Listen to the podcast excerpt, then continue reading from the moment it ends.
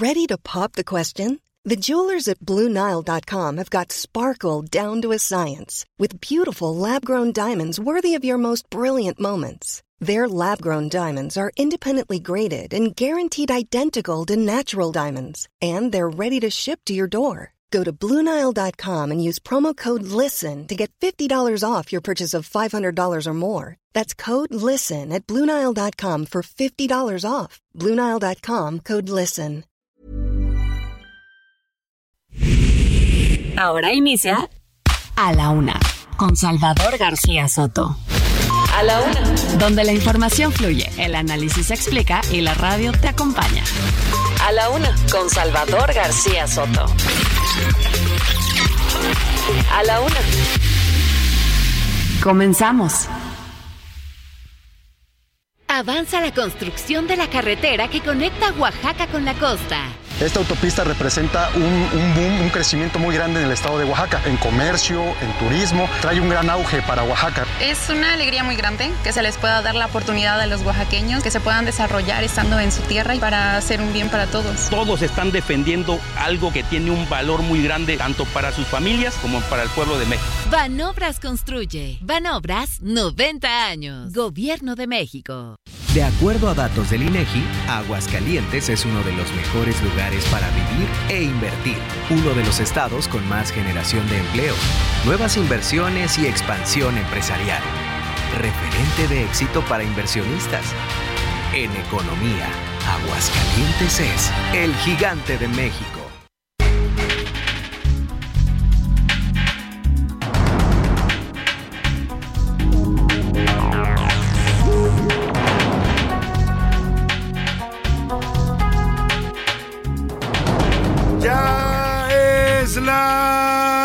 Una de la tarde en punto en el centro de la República y los saludamos con mucho gusto.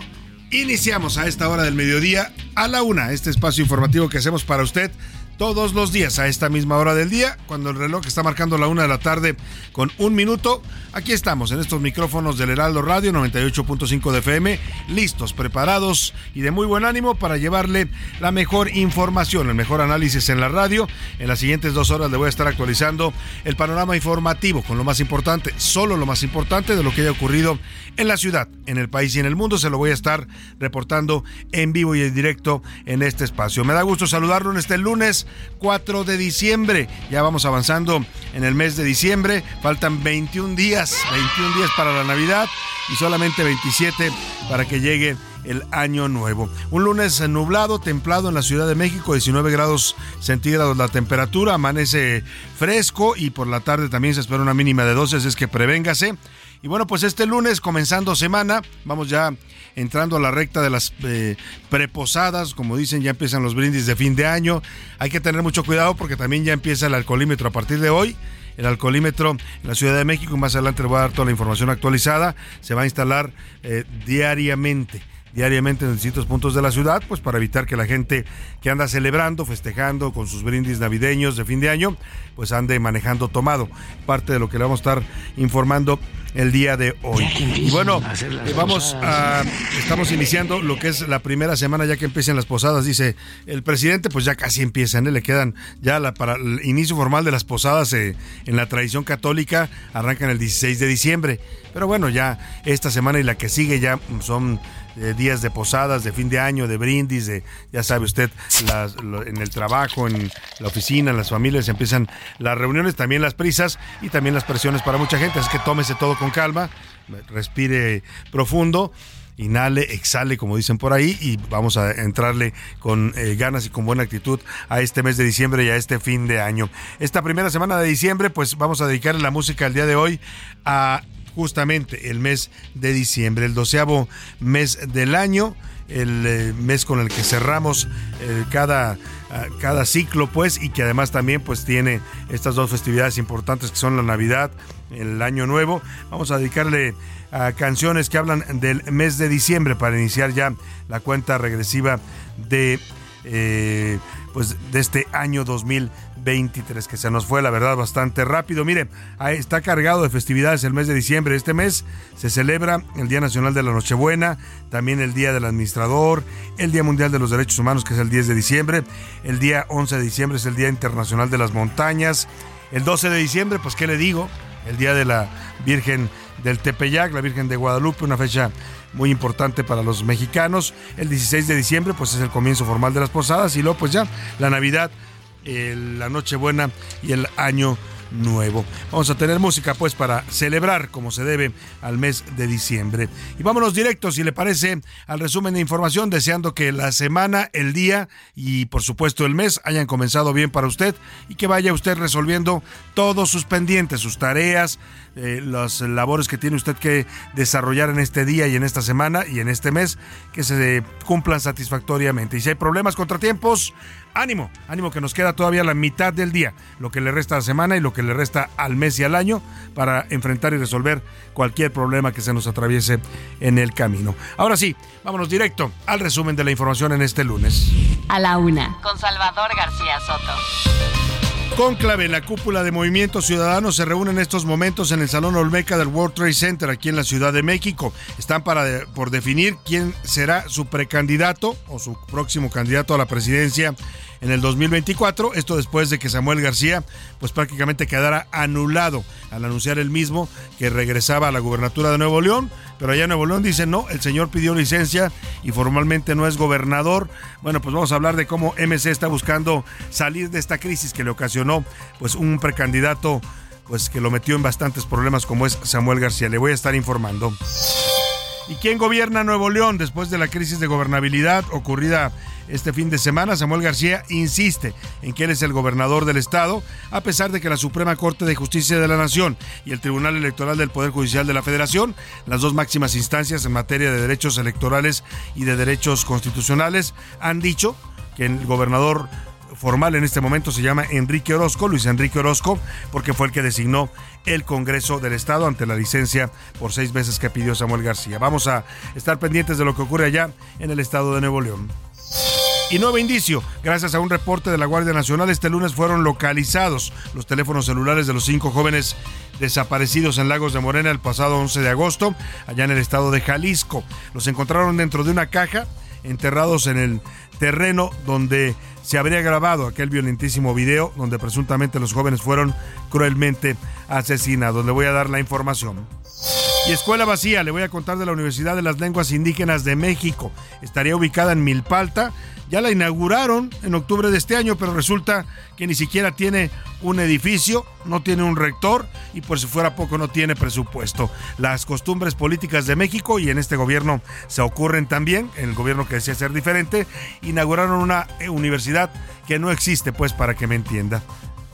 En la segunda hora de la una vamos a hablar del cambio climático. Este jueves 30 de diciembre ha comenzado en Dubái la COP28, donde se declaró al 2023, en específico al mes de julio, como el mes más caluroso del que se tenga registro en la historia de la humanidad. Además, los expertos advierten una catástrofe climática en medio del calentamiento global, pero no solo eso, también advierten que habrá aumento de enfermedades y pandemias en el mundo.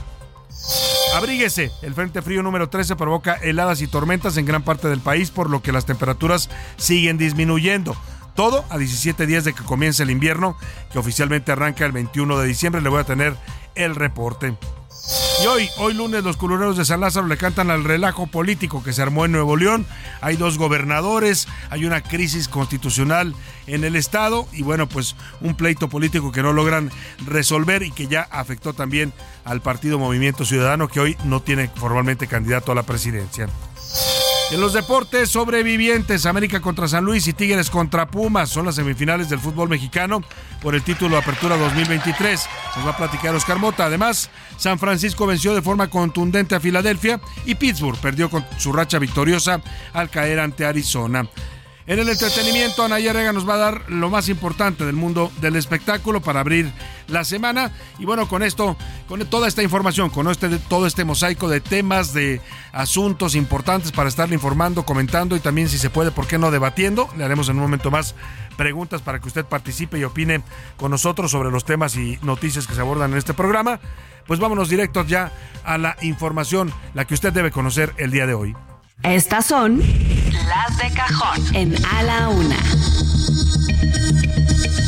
Oiga, y vaya, vaya relajo los efectos de la crisis política que en Nuevo León, ocasionada por el gobernador Samuel García, que primero dijo que se iba como candidato a la presidencia, se inscribió en Movimiento Ciudadano, Dante Delgado lo apoyó, lo apoyó el partido, pues, muchos dicen que lo apoyaba también el presidente López Obrador, y yo creo que sí, ¿eh? porque todavía hoy le sigue echando porras el presidente después de que, pues, todo México, o una buena parte, están cuestionando a este gobernador eh, joven, 35, 35 años, pero pues al parecer eh, dijo él que tenía dos doctorados en Derecho, pero todo se está burlando en las redes sociales porque dicen, oiga, pues ¿dónde estudió sus doctorados? ¿Sería una universidad patito?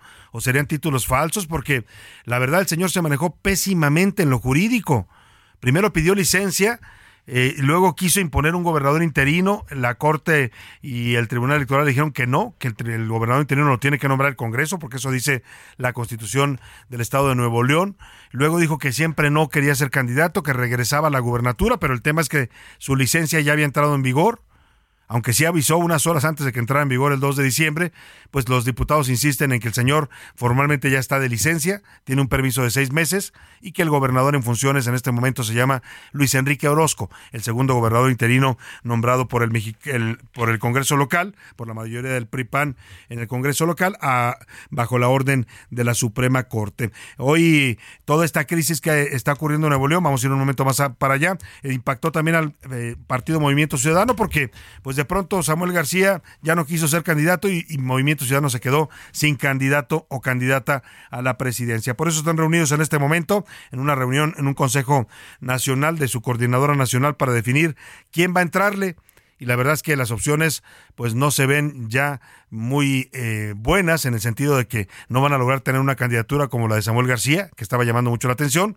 y parece que MC con esto se desinfla a un tercer lugar en la elección presidencial. Vamos hasta el World Trade Center, el edificio donde se ubican en estos momentos esta reunión de emergencia de la Coordinadora Nacional de Movimiento Ciudadano para definir qué van a hacer, a quién van a postular luego de que se les bajara su candidato, el Samuel García. Vamos con Marco reportero, Fragoso, reportero del Heraldo Media Group, que se encuentra siguiendo de cerca esta reunión importante. Los nombres que están sonando fuerte para posiblemente encabezar la candidatura presidencial serían Jorge Álvarez Maínez, diputado federal, que ya operaba como coordinador de campaña de Samuel García. Se habla también de Patricia Mercado, la senadora de Movimiento Ciudadano, que ya fue una vez candidata a la presidencia de la República. Y se habla también del propio Dante Delgado, que es el dirigente nacional y fundador de Movimiento Ciudadano. Vamos contigo, Marco Fragoso. Te saludo ahí en el edificio del World Trade Center. Cuéntanos cómo está el ambiente en MC, que están hechos bolas con todo este relajo de Samuel García. Buenas tardes.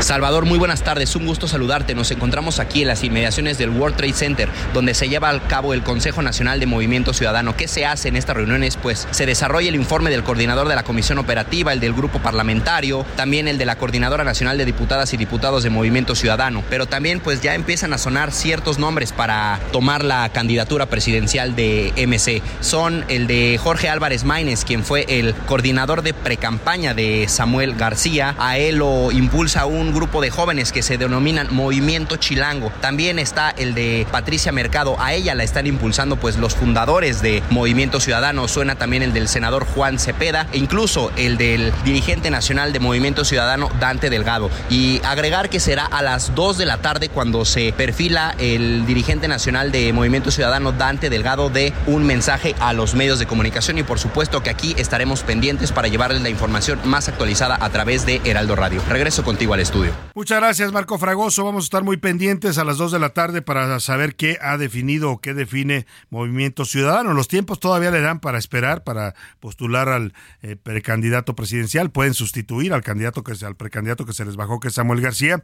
Pero bueno, pues yo creo que lo más importante en estos momentos es que el partido ya tome una decisión, porque si de por sí de por sí con la salida de Samuel García, MC, pues eh, digamos, se devalúan sus expectativas, ¿no? Se, se preveía, eh, se veía, se preveía que con Samuel pudieran pues pelear incluso el segundo lugar, ¿no? Había, encuestas ya que empezaban a decir que Samuel ya había alcanzado a Xochitl, que la podía rebasar, y muchos también decían que esto era parte de una jugada orquestada desde la presidencia de la República, ¿no? Para quitarle votos al Frente Amplio Opositor. El tema es que más allá de las especulaciones y de lo que se diga y de los acuerdos políticos en oscuro, que no son nada nuevo en este país, pues el Movimiento Ciudadano tiene que definir ahora a un nuevo candidato o candidata a la presidencia. ¿Quién será? Si lo definen hoy a las 2 de la tarde, se lo estaremos reportando en, en vivo y en directo. También este lunes Samuel García insiste que él es el gobernador de Nuevo León, dice que no va a dejarles el gobierno al PRIAN, como le llama él a esta alianza PRI-PAN que manda en el Congreso local. Y bueno, pues eh, dice que ya se comunicó con Luis Orozco, el gobernador interino, para decirle que no es necesario que se presente, que él ya reasumió las funciones. El señor Samuel García quiere hacer las cosas a su modo y no necesariamente como ordena la constitución del Estado de Nuevo León. Escuchemos. Estoy en comunicación con Luis Orozco, ya le hice ver que reasumí funciones, que no use la licencia y que por lo tanto pues no hay tal gobernador interino. Es clarísimo, clarísimo que la licencia es un derecho que puedes usar o no usar. Y por tanto, al no haberla usado, pues soy el gobernador constitucional de Nuevo León.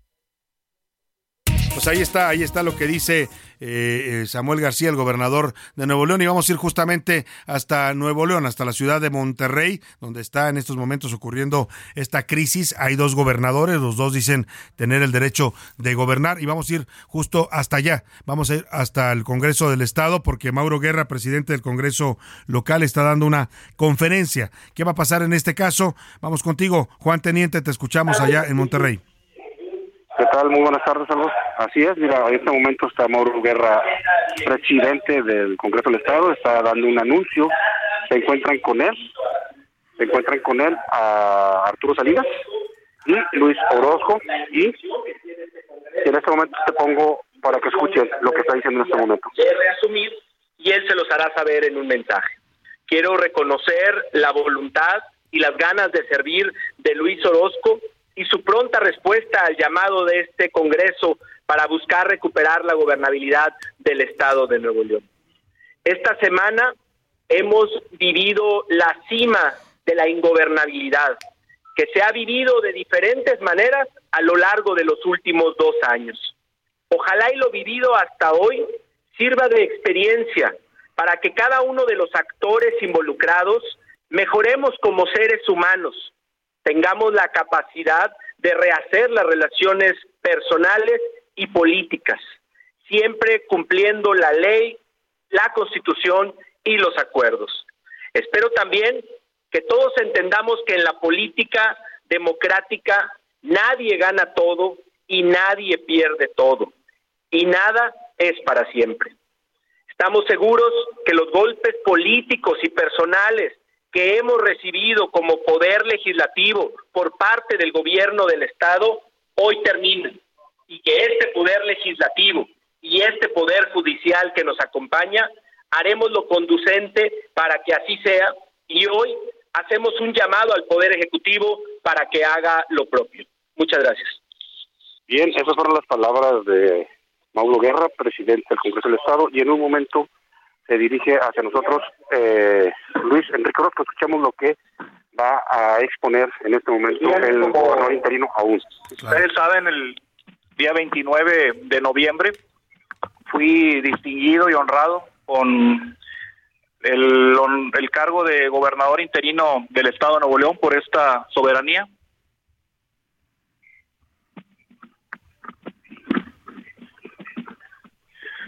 Mm, y a partir, como ustedes saben, del el primer momento del día 2 de diciembre del 2023, eh, este, este cargo inició su vigencia en lo que materializó con mi ingreso al Palacio de Gobierno. Ustedes constataron las condiciones en que su servidor ingresó. Eh, encontré un edificio cerrado, eh, me parece que continúa hasta esta fecha cerrado. Y em, no pude entablar diálogo con el, gobernador con licencia Samuel García por no haberlo encontrado presente en su despacho. Tras mi salida del, de, de, la oficina del secretario general de gobierno, tuve un diálogo con ustedes, tratando de informar por su conducto a la ciudadanía de lo que estaba verificándose. También ustedes pudieron constatar la serie de obstáculos que se encontraban al interior del Palacio de Gobierno, entre los cuales se encontraban algunas vallas eh, para contener em, turbas o multitudes, eh, muchos elementos policiales, equipos antimotines, y también pudieron palpar que su servidor acudió solo. Eh, también pudieron palpar que el secretario general de gobierno Juan Teniente. Es parte de lo que está diciendo, eh, es lo que es parte de lo que está exponiendo. Eh, es parte de lo que está exponiendo Juan. Lo que están anunciando ya, entiendo por lo que está narrando Juan, eh, el señor Luis Enrique Orozco, el gobernador interino designado por el Congreso, es que ya hay un acuerdo. Hay un acuerdo en el que ya el Congreso de Nuevo León, en una negociación, en una decisión política, decide aceptar el regreso de Samuel García ya formalmente a la gubernatura. ¿Es así? Eso es lo que está, en pocas palabras, pocas más, es lo que está anunciando en este momento Luis Enrique Orozco y previo antes también lo mencionó el, eh, presidente, del el presidente del Congreso del Estado. Es así como está la situación ahorita. Vamos a esperar una, una reacción más. El gobernador del Estado en este momento tiene un evento de movilidad en el Parque Fundidora donde va a entregar algunos camiones del transporte público para la movilidad de, de los regiomontanos. Ya esperemos a ver qué es lo que también expresa eh, Samuel García en un momento más. Por lo, pronto, tenemos aquí. Sí, vamos a estar aquí para ver qué más información. Vamos a estar pendientes este contigo y lo que escuchamos es un gobernador interino que dice, yo hice el, esfuerzo por tomar posesión, fui al palacio, no me lo permitieron, pero lo que está diciendo es que él se hace a un lado para que dar paso a esta negociación política en la que el Congreso de Nuevo León, de mayoría opositora, acepta que Samuel García sigue siendo el gobernador en funciones, el gobernador constitucional. Esto pues tenía que resolverse de alguna forma, pues si esta es la salida política que le están encontrando, el gobernador interino declina pues se hace a un lado para que el gobernador eh, eh, constitucional, el que fue electo eh, por los nuevo leoneses, pues reasuma el cargo tal y como él lo ha anunciado. Importante, importante el anuncio que nos haces, vamos a estar muy pendientes contigo, cualquier otra reacción que surja allá en Nuevo León estaremos pendientes, Juan Teniente. Muchas gracias buenas tardes, Javier. Muy buenas tardes. Y vamos a escuchar precisamente el presidente López Obrador, pues todavía hoy en la mañana defendió a Samuel García, dijo que si el PRI y el PAN lo quitaban de la gubernatura equivaldría a un golpe de Estado. Y bueno, vamos a escuchar eh, parte de lo que está ocurriendo allá en Nuevo León con esta nota que nos preparó Iván, Iván eh, Márquez, cómo se generó esta crisis que afortunadamente hoy, le reafirmo, la noticia es, queda resuelta. El Congreso de Nuevo León y el gobernador Samuel García se han puesto de acuerdo. Samuel reasume la gubernatura, el gobernador interino se hace a un lado. Luis Enrique Orozco, él mismo está anunciando que por el bien del Estado y por su estabilidad y gobernabilidad, él se hace a un lado para que Samuel García se convierta de nuevo en el gobernador ya, único gobernador en funciones en Nuevo León. Escuchemos esto que nos preparó Iván, Iván Márquez. Desde el viernes por la noche, la ingobernabilidad se apoderó de Nuevo León. Y es que Palacio de Gobierno Estatal lucía blindado, mientras la tensión crecía sobre el gobernador interino. En medio de esta situación, Samuel García decía que se separaría del cargo a las 11.59 de ese viernes y con ello que Javier Navarro tomara el cargo. Que yo en unas horas voy a publicar en el periódico oficial El Estado que me voy a la presidencia a las 11.59. Por la medianoche, Luis Orozco, a quien designaron como gobernador interino, estaba decidido a ingresar a Palacio, aunque tuvo dificultades para hacerlo. Quiero que me dejen pasar. Oye, ya, ya, ya tuvo la oportunidad de comunicarse. gusto. Permítanme, por favor, pasar. La confusión llegó de tal forma que mientras Orozco daba un discurso, Javier Navarro le informó que no podía ser gobernador, ya que Samuel reasumió su cargo. Se le voy a hacer entrega donde el gobernador constitucional reasume el cargo a partir de, de, hoy. A lo que Orozco respondió que fue una decisión histórica. Es la primera ocasión en mis 44 años que tengo problemas para entrar al Palacio de Gobierno, la Casa de los Nuevo Leoneses mientras que Samuel publicó un acuerdo donde se compromete a acatar la suspensión del Poder Judicial local del principio, aunque la impugnó. Gobernador, gobernador, gobernador. Fue tal la crisis que el sábado había dos gobernadores en el estado. Por un lado Samuel García y en el otro, avalado por la corte, Luis Enrique Orozco. Bueno, pues esa crisis ya quedó resuelta. Afortunadamente es la noticia que le estamos confirmando a esta hora, la una con 24, desde Nuevo León. Ya el presidente del Congreso, Mauro Guerra, ha anunciado que hay un acuerdo. Hay un acuerdo con el que el Congreso acepta la, el reingreso de Samuel García como gobernador en funciones y hacen a un lado al gobernador interino Luis Enrique Orozco, que él mismo, hay que reconocerle el gesto democrático, dice yo me hago un lado, lo más importante es el bien de Nuevo León. Vamos a la pausa y al regreso tenemos más información para usted y arrancamos el, homenaje al mes de diciembre con David Summers, este ex cantante de los hombres G, con esta canción llamada justamente así, Diciembre.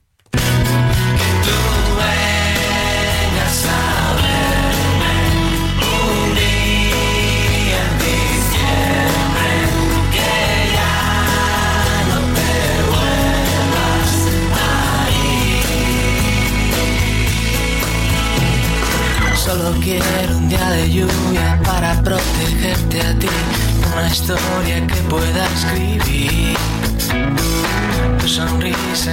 y dormir.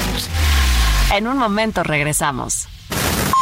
Ya estamos de vuelta en A la Una con Salvador García Soto. Tu compañía diaria al mediodía. La rima de Valdés. ¿O de Valdés la rima? Hay que rendir homenaje y quitarnos el sombrero a quienes fueron primero periodistas de linaje. Ya prepara su equipaje, periodista que ha hecho eco. Doña Cristina Pacheco del medio se ha despedido. Su descanso merecido dejará un profundo hueco. No habrá más conversaciones con gentes interesantes para todos los amantes de sus grandes transmisiones. Fregona entre los fregones, luchó por sobresalir para un estilo instituir en nuestra televisión. Yo le doy una ovación, aquí le tocó vivir. Sabemos que ella camina a su paso, ya despacio, como mujer abrió espacio que el hombre ya no domina. Te lo debemos, Cristina, la periodista preclara, muy alta dejas la vara para quienes te sucedan, que te aprendan quienes puedan, del oficio eres la cara. Con 31 días, diciembre es el duodécimo y último mes del año en el calendario gregoriano. Su nombre deriva del latín de Kember o de Cambris y a su vez de la derivación de Decem, que significa 10, puesto que ocupaba el mes en el antiguo calendario romano.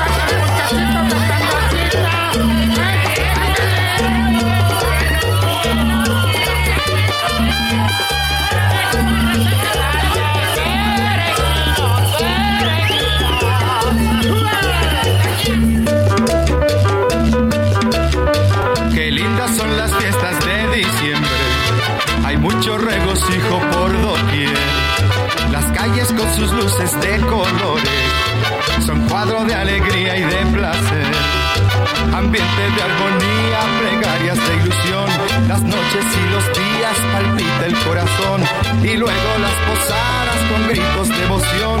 Que rompes la piñata, que regale, que rompela. Y ya en la noche buena al niño hay que arrullar. Que sirvan ya la cena, el vino y lo demás está relleno con pasas y acitrón y trozos de bondad del corazón el año nuevo. Una de la tarde con 33 minutos. Estamos escuchando esta canción de regreso de la pausa con la Sonora Santanera. Inconfundible el sonido, el estilo, la música de la Sonora Santanera. Y en esta ocasión, con esta canción llamada Las Fiestas de Diciembre, una canción de 1971. Este grupo tan querido por los mexicanos de música tropical, pues hace toda una alegoría de lo que significa el mes de diciembre. Hace rato le hablaba que es un mes lleno de fiesta, de celebración, de regocijo lo que narra esta canción desde las posadas, los brindis, el año, la Nochebuena, la Navidad, el Año Nuevo. Bueno, pues parte de eso habla la Sonora Santanera en este homenaje que le estamos haciendo el día de hoy al mes de diciembre, que está nuevecito, lo acabamos de estrenar y pues es la primera semana de este mes, así es que estamos dándole la bienvenida a diciembre con música alusiva a este doceavo mes del año. Vámonos con más información. Son las fiestas de diciembre, siempre llenas de amor y de paz. ¡Felicidades a todo el mundo! A la una, con Salvador García Soto. Oiga, y no sé qué tanto a usted ya le empezó el espíritu navideño, porque bueno, pues mucha gente ya está adornando sus casas, ya puso el árbol de Navidad, el nacimiento, los, las series de, luces en la fachada. Eh, todavía no, no hay muchas, pero ya se ven casas en varias ciudades de la República mostrando ya esta pues eh, decoración navideña. Aquí en la Ciudad de México, por ejemplo, el alumbrado navideño, que es eh, costumbre y es tradición en las calles del centro histórico, en, la, en el primer cuadro y lo que es la Plaza del Zócalo, la Plaza de la Constitución, pues se va a inaugurar el próximo 14 de diciembre.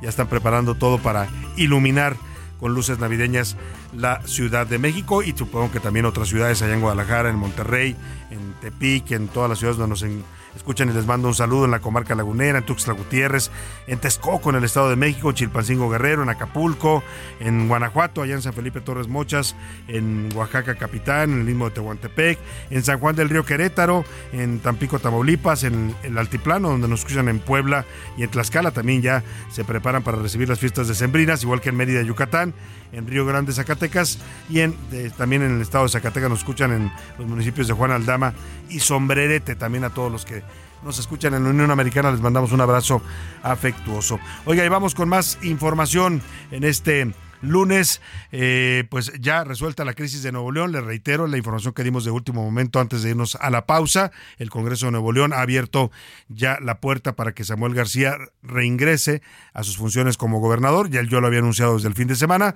pero el Congreso había dicho que no, que el gobernador interino era el gobernador que debía estar en funciones, Luis Enrique Orozco. Y hace rato le pusimos la conferencia donde Mauro Guerra, presidente del Congreso de Nuevo León, junto con Luis Enrique Orozco, gobernador interino, anuncian que este último se hace un así lo dicen, para dar paso a pues que se resuelva esta crisis de gobernabilidad en Nuevo León. Es que en estos momentos ya solo hay un gobernador en Nuevo León y se llama pues Samuel García, el gobernador que fue electo en 2021 por los nuevo leoneses y que después de su fallida aventura presidencial y todo el relajo que armó, la verdad es que pues queda muy mal parado Samuel García, ¿eh? porque se mostró como un joven intolerante, pues que desconoce las leyes, autoritario, y bueno, pues ahora se queda ahí en el gobierno del estado a ver cómo recompone todo el daño que causó en su propio estado. Pero ya, resuelta esa crisis, vámonos a otros temas.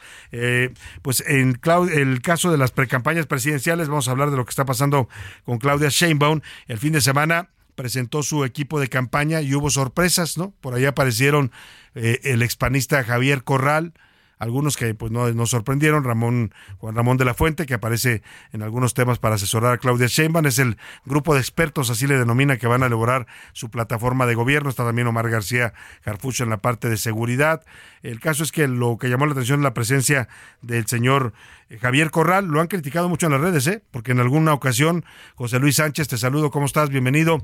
En alguna ocasión el señor Javier Corral había declarado, si no me equivoco, allá por el año 2018, cuando llegó Morena al poder, pues había hecho declaraciones muy fuertes en contra de Morena, de la 4T, de López Obrador, y mire, dicen que cae más pronto un hablador que un cojo, y hoy el señor Corral aparece en la campaña de Claudia Sheinbaum. ¿Qué decía hace unos años Javier Corral sobre Morena y López Obrador, José, Luis? Salvador, buenas tardes, buen, buen lunes, buen inicio de semana. Estoy leyendo justamente, y lo tengo aquí en mi campaña, un tuit eh, publicado a las 11.20 de la noche del pasado 17 de febrero de 2018. El entonces gobernador Javier Corral Jurado publicaba a través de sus redes sociales y decía, más que partido, Morena parece una secta en donde se oye, se calla y se obedece. Si adentro alguien discrepa de López Obrador, lo expulsan. Si fuera alguien que le hace sombra, lo insultan o hasta lo descalifican. Era lo que tuiteaba Javier Corral Curado en, este, en ese entonces, 2018, Salvador.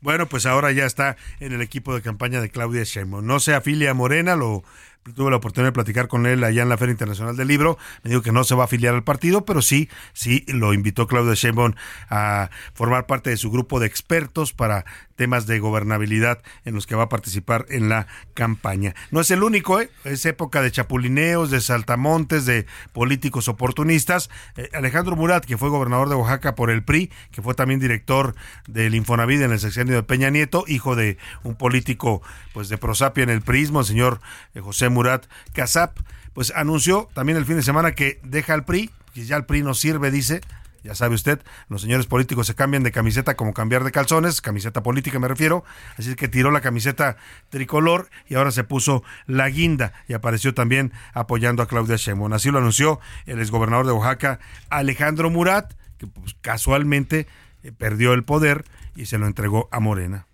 Bueno, estamos muy entusiasmados, como ya lo escuchamos, de tener una plataforma de apertura para seguir este, trabajando ampliar la defensa de los derechos y tener un progreso compartido. Pues hoy celebro que haya este espacio y sin duda que vamos a estar este, trabajando y acompañando a la doctora Claudia Sheinbaum pues ahí está el señor Murat, que ahora ya es fanático de Claudia Sheinbaum y bueno, ya su, de su pasado priista y el de su familia ya ni se acuerda. ¿No? Y no es el único, ya le decía Javier Corral, que también fue panista, ya había renunciado al PAN en medio de eh, pues el, el, pleito que sostuvo con tan fuerte con la gobernadora actual de Chihuahua, la panista Maru Campos, y también, pues por supuesto, apareció el exministro de la Suprema Corte, Arturo Saldívar, que ya sabíamos, pues eh, tenía corazón de, de, mm, morenista, ¿no? aunque fue presidente de la Corte, y bueno, pues ahora ya está haciendo campaña y, como exministro matraquero ahí en la 4T. Eh, va, son 17, 17 integrantes, los en total los que eh, suman en este equipo de Claudia Sheinbaum para eh, tratar los distintos problemas del país. Está también, ya le decía, Juan Ramón de la Fuente, es el que va a coordinar. Está el historiador Lorenzo Meyer, el economista Gerardo Esquivel, que fue parte o es parte del Banco de México, fue parte del Banco, fue integrante de la Junta de Gobierno del Banco de México. Está también la senadora y exministra de la Corte, Olga Sánchez Cordero. Y también, pues ya le decía Omar García Carfush. Oiga, vamos hasta Sinaloa porque yo no sé qué le pasa, ya hemos hablado en otras ocasiones de eh, algunos gobernadores de Sinaloa, hacen una muy mala imitación de López Obrador, quieren actuar como el presidente, se vuelven igual de controvertidos, de polémicos, empiezan a atacar a todo mundo, empiezan a atacar a los periodistas que les hacen preguntas, empiezan a perseguir a sus enemigos políticos en el Estado. Y es el caso de Rubén Rocha Moya, el actual gobernador de Sinaloa por el partido Morena. Mira, este, este era visto como un hombre sensato, ¿no? Un hombre pues intelectual porque fue rector de la Universidad Autónoma de Sinaloa, pero algo le pasó.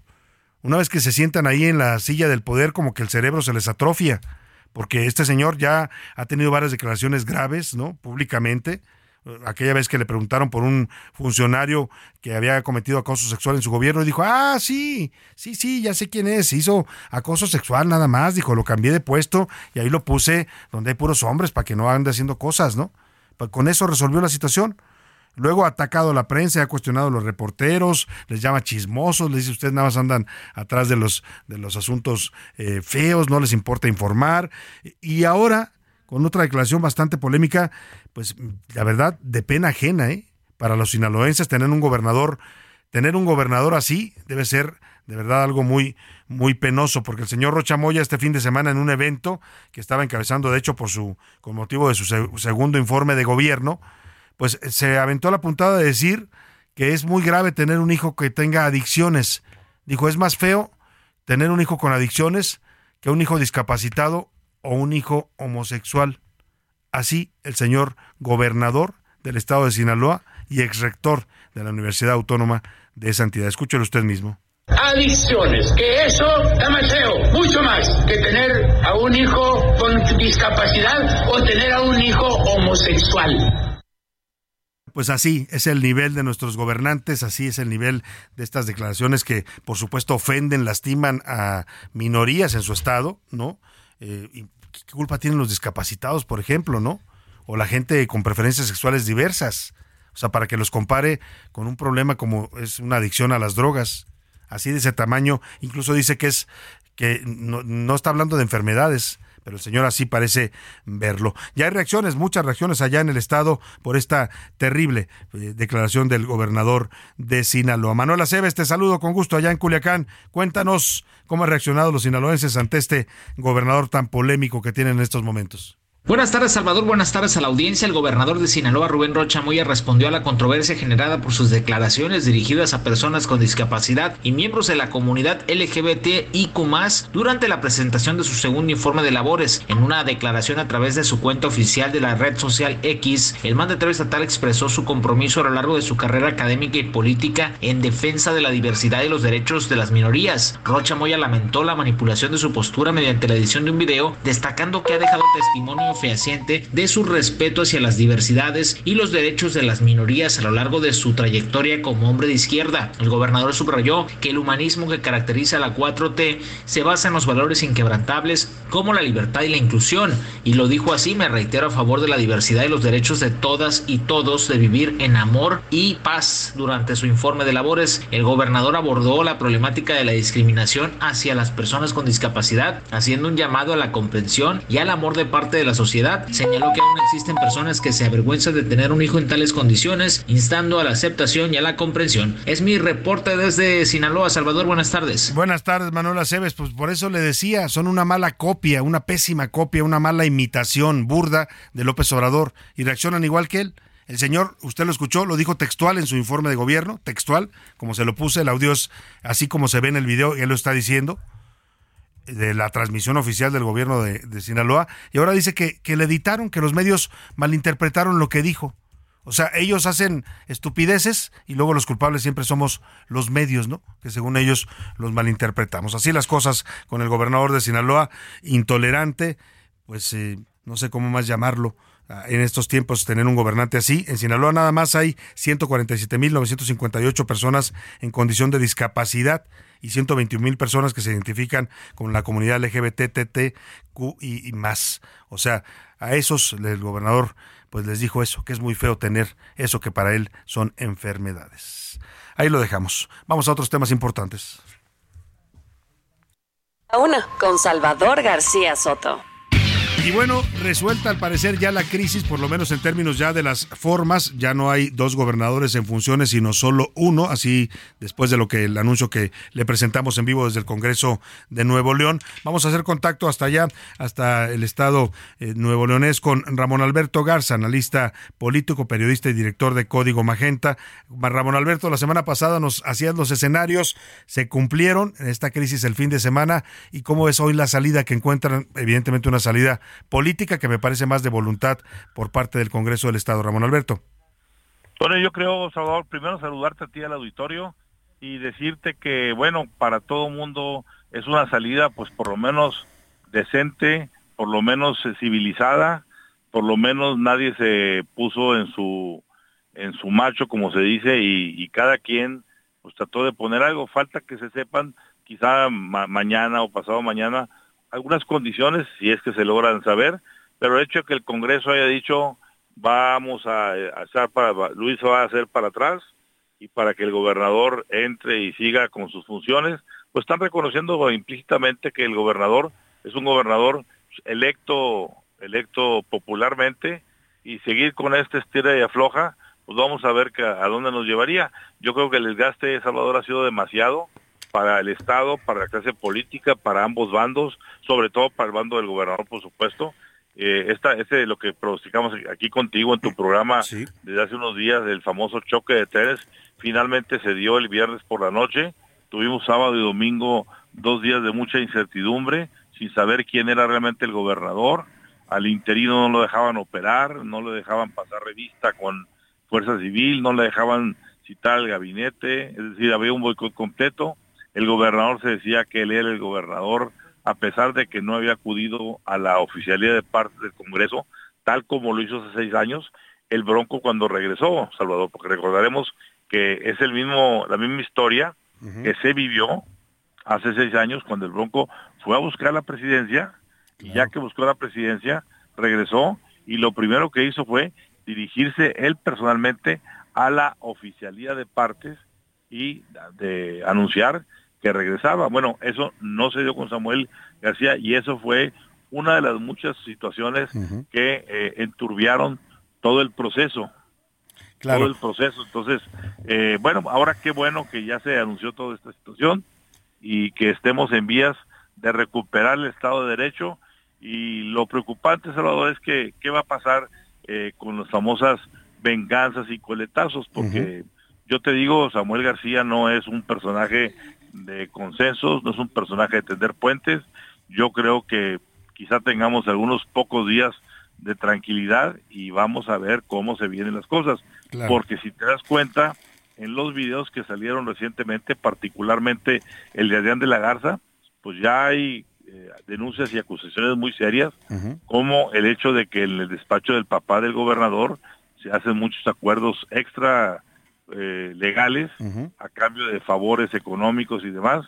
Bueno, pues eso ya crece o estaba creciendo mucho ya el, el, eh, ambiente de, violencia verbal y política. Entonces, por lo pronto, un impas, por lo pronto ya hay gobernador eh, reconocido, que es Samuel García, y no hay candidato presidencial. Vamos a ver qué dice Movimiento Ciudadano con su, con su candidato potencial hoy o mañana y en esas estamos. Los, los saldos, Ramón Alberto, eh, ya lo decías tú, eh, Samuel, pues está, se repliega, logra finalmente regresar a la gubernatura, ya veremos cómo reacciona en los próximos días, pero me parece que su imagen queda muy dañada, no solo a nivel estatal en Nuevo León, con todo este sainete que armó, sino a nivel nacional. Hay burlas en las redes sociales diciendo, pues que si es doctor en Derecho, como dice, con dos doctorados, ¿en dónde estudió? O sea, su imagen política, ¿cómo la ves? ¿Cómo queda? Yo creo, Salvador, que si cuando comenzó tenía 50% de gente a su favor y 50 en contra, yo diría que ahorita tiene 90-10, si bien le va, y ese 10 es la gente que realmente no le entiende y es por simpatía simple. Pero ya hay un consenso muy generalizado de que no estamos ante un doctor en derecho, estamos ante un doctor en chueco. Claro, ahora el Movimiento Ciudadano se queda sin, sin precandidato, precandidata, están definiendo en estos momentos acá en la Ciudad de México, pero las expectativas que había sobre un Movimiento Ciudadano que pudiera crecer, que pudiera incluso llegar a un segundo lugar en la votación nacional, también se desinflan, ¿no? Absolutamente. A ver, queda Andante, queda este Juan Cepeda, eh, queda Mainés, y pues a menos que encuentre algún ciudadano por ahí. Patricia eh, Mercado, quizás, ¿no? Patricia Mercado sí también ya, ya, ya fue alguna vez, pero aquí lo que tenemos también que ver es eh, analizar esta mañanera de hoy, Salvador, porque si vemos el presidente hoy, en la mañana, pues se dedicó amplio espacio a, este, defender, a, Samuel. García, e incluso quizá una fue una de las cosas que, llevaron a la negociación, y ese fue un, un granito del presidente, el abrir la posibilidad a la desaparición de poderes y que fueran el Senado y la Cámara de Diputados los que mandaran a Nuevo León un gobernador provisional. Yo creo que ese fue un último jaloncito y yo creo que a la hora de sentarse a la mesa dijeron, ¿saben qué? Ya hicimos demasiado todos el ridículo, vamos a sentarnos a, platicarlo y ojalá que esto reciba a Samuel de elección y no sea simplemente una acción más para hacer más gallito de pelea. Tengamos en los próximos días pues, las revanchas. Sobre todo porque Nuevo León tiene hoy una oportunidad histórica, como todo México, pero Nuevo León tiene una posición privilegiada en todo este tema del nearshoring, la relocalización de los mercados, y bueno, pues la, pueden perder estando en estos conflictos políticos. A ver, lo, comentábamos, eh, Salvador. A ver, eh, tenemos aquí a una hora de Monterrey eh, Saltillo, a Saltillo. Saltillo el viernes pasado tuvo un cambio de poderes en el estado de Coahuila. Tranquilísimo. Manolo Jiménez, único estado que queda priista, pero fíjate cosa tan curiosa, ah, eligió un gobernador de, joven, igual que Samuel, pero muy centrado, muy correcto, eh, una, una transición de poderes muy festiva de todos los sectores. Eh, yo, si, yo, si yo fuera eh, Elon Musk, o si fuera Kia, o si fuera una empresa de esas grandes, diría, a ver, ¿qué me conviene más? ¿Dónde me conviene más instalarme? ¿Donde hay inseguridad o, amenazas al Estado de Derecho? ¿O donde la situación va miel sobre hojuelas? Entonces, cuidado, si Nuevo León no cuida, no cuida eso, eh, puede tener repercusiones. Sin duda alguna. Ramón Alberto Garza, como siempre, un gusto contar con tu análisis para nuestro público. Te mando un abrazo y gracias por mantenernos al tanto en estos temas. Siempre un gusto hablar contigo, mi querido Salvador. Un Gracias. Ramón Alberto Garza, periodista y director de Código Magenta. Sígalo siempre, ¿eh? ahí están sus publicaciones en Facebook. Código Magenta eh, aparece en Facebook y también en su página códigomagenta.com y traen siempre información muy buena, no solo de lo que pasa en Nuevo León, comentan sobre temas políticos a nivel nacional. Nos vamos a ir a la pausa, se nos acabó rápido esta primera hora, pero al regreso le tengo temas importantes para estarle informando. Por supuesto, vamos a estar pendientes del anuncio que haga en unos minutos más. Dijeron que a las 2 de la tarde el eh, partido Movimiento Ciudadano con todo este tema de quién, si definen de una vez su candidato. También hablaremos del cambio climático porque comenzó eh, es la semana pasada la COP28 y bueno, están advirtiendo que los efectos del cambio climático ya, ya los tenemos los, los seres humanos, pero también nos van a empezar a golpear con más pandemias. Ya le cuento al regreso en la segunda hora. Por lo pronto lo dejo con Back to December o Volver a Diciembre. Es Taylor Swift, una canción de 2010. So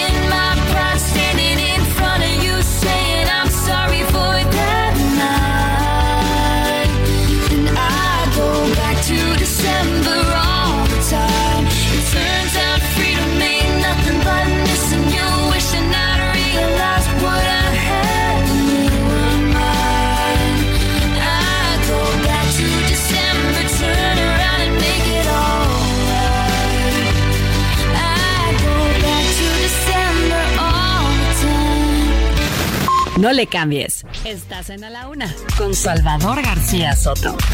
Información útil y análisis puntual. En un momento regresamos. Ya inicia la segunda hora de A la Una con Salvador García Soto. A la Una, donde la información fluye, el análisis se explica y la radio te acompaña. A la Una con Salvador García Soto. A la Una. Comenzamos.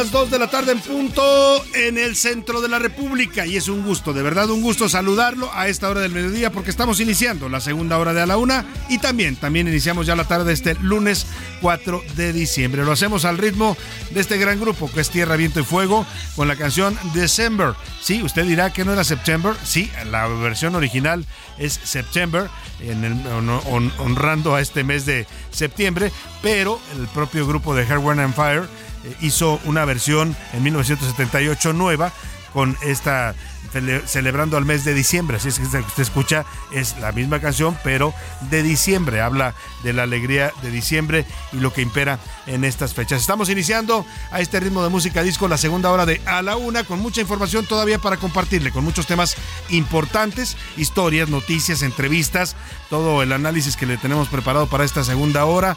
Mucho, mucho para compartir todavía en esta parte de su día. Deseo que donde quiera que me esté escuchando, en casita, preparando ya los sagrados alimentos, la comida del día para la familia. Si está usted en el tráfico de su ciudad, ánimo, no se me desespere, respire, no se no haga corajes en el tráfico. A la gente que me escucha en la oficina con los audífonos puestos, muchos saludos. A los amigos del transporte público que van manejando, en los taxis, en los Ubers, en los eh, ta- taxis de aplicación o en los camiones. A todos les mandamos un afectuoso saludo en toda la República Mexicana, donde sintonizan y escuchan El Heraldo Radio y a la una también, por supuesto, a todos los amigos de Estados Unidos. Vámonos a escuchar un poco más de Hair, Wind and Fire y December. Póngase usted a bailar. Y bueno, pues mientras tanto, vamos con más información en esta segunda parte de la de a la una.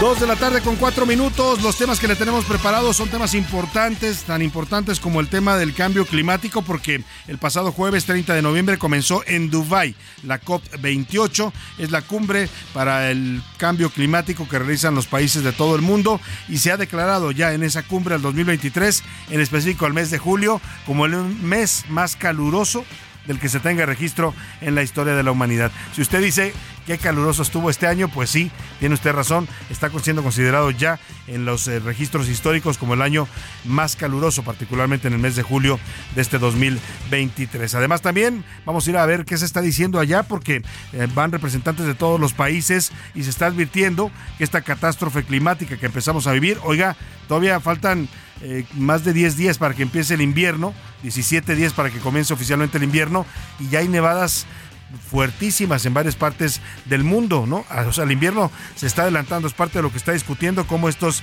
alteraciones del clima nos van a empezar a afectar, incluso ya también con el aumento de enfermedades y pandemias en el mundo. Importante lo que le vamos a informar en este sentido. También le voy a contar de la Universidad de las Lenguas Indígenas en México. La inauguraron en octubre, pero nadie sabe dónde está. No tiene edificio, no tiene maestros, no tiene alumnos, pero ya fue inaugurada. Parte de las tradiciones políticas de, la, de, este, de este sistema que se han mantenido en la 4T. Hoy los corredores de San Lázaro también van a cantar sobre el relajo político de Nuevo León. Oscar Mota nos tiene los deportes con todas los, los las semifinales ya definidas para el fútbol mexicano, con la NFL. Anayer Rega nos tiene el entretenimiento. Vamos a tener mucho más todavía para compartir esta segunda hora de a la una con usted. Así es que vámonos directo a la información. A la una. Con Salvador García Soto.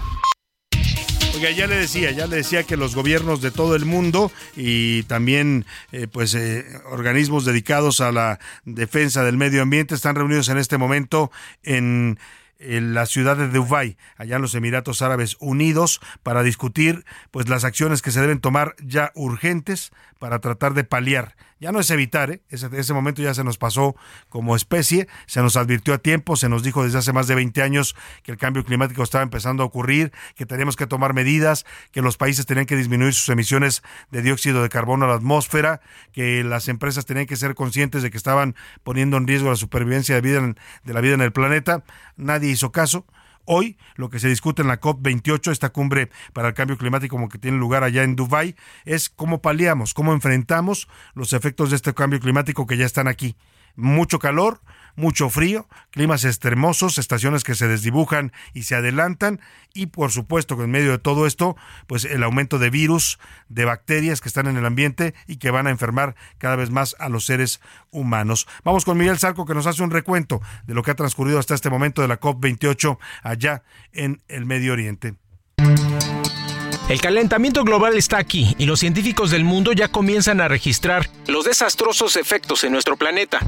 Fenómenos como los climas extremos son una muestra de la contaminación producida por el ser humano y que destruye nuestro entorno. El jueves pasado, en el marco de la inauguración de la COP28, que se lleva a cabo desde el 30 de noviembre en Dubái, la ONU advirtió que este 2023 es el año más caluroso del que se tenga registro. Habla Antonio Guterres, secretario general de la ONU. La Organización Meteorológica Mundial y el Servicio de Cambio Climático Copérnico de la Comisión Europea ha publicado y confirmado oficialmente que julio del 2023 es el mes más caluroso jamás registrado en la historia de la humanidad. Pero eso no es todo. La destrucción de hábitats naturales, la contaminación y expulsión de gases también ha provocado el encrudecimiento de fenómenos como huracanes, sequías, inundaciones y otros. En la COP28 buscan la reducción de gases y contaminación. Habla el expresidente de México, Felipe Calderón. Aquí hay una reunión de todos los países tratando de llegar a acuerdos sobre cómo reducir las emisiones de gases de efecto invernadero que producen el cambio climático que tanto afecta a países como México. Huracanes cada vez más violentos, sequías, olas de calor que ponen en peligro verdaderamente la existencia de miles de millones de seres humanos. Por si fuera poco, las enfermedades, pandemias y epidemias han aumentado y se han vuelto más letales, causadas por la depredación del medio ambiente. Habla Sherwin Charles, cofundador de Goodbye Malaria, una asociación africana para prevenir las pandemias. Estamos mal, tenemos muchas enfermedades, tenemos enfermedades evitables. Los casos aumentan, crecen, hay más crisis, más muertes, simplemente por los efectos del clima. En 100 años se estima que la Tierra se ha calentado entre 1 y 3 grados, lo que significa un cambio radical en el clima del planeta. Esto ha provocado un aumento sustancial y radicalización de los climas, provocando calores extremos, inviernos arrasantes y fenómenos mortales.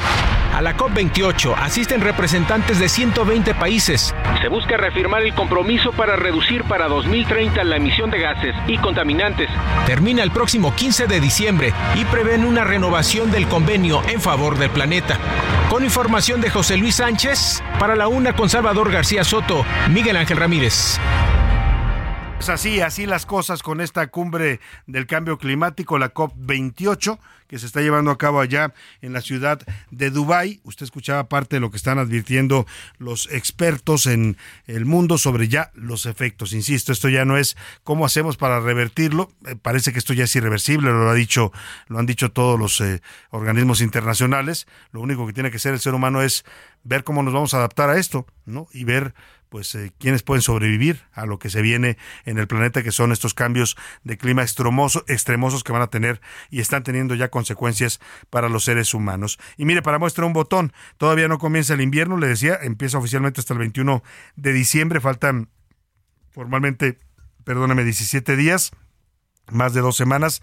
Y en Chihuahua, en el estado de Chihuahua, hoy amanecieron ya literalmente como un congelador. Prácticamente todo el estado está, las temperaturas por debajo de los cero grados en la zona de la sierra. Ahí se pues, baja todavía más el termómetro. Han llegado hasta los menos 10 grados en la, sierra de Chihuahua. Además de que las montañas y otros pueblos se han cubierto de blanco por las nevadas. Aquí en la Ciudad de México, si usted en una chance que vaya por el periférico voltea hacia el oriente, va a ver allá los dos colosos, al Iztaccíhuatl y al Popocatépetl, sobre todo si va por el segundo piso, en las mañanas se pueden ver con toda claridad, totalmente blancos, totalmente nevados. Hay intensas nevadas en toda esta zona de las montañas y los volcanes mexicanos. Vamos hasta Chihuahua, donde el termómetro ya bajó hasta cero. Federico Guevara, te saludo. Cuéntanos, buenas tardes.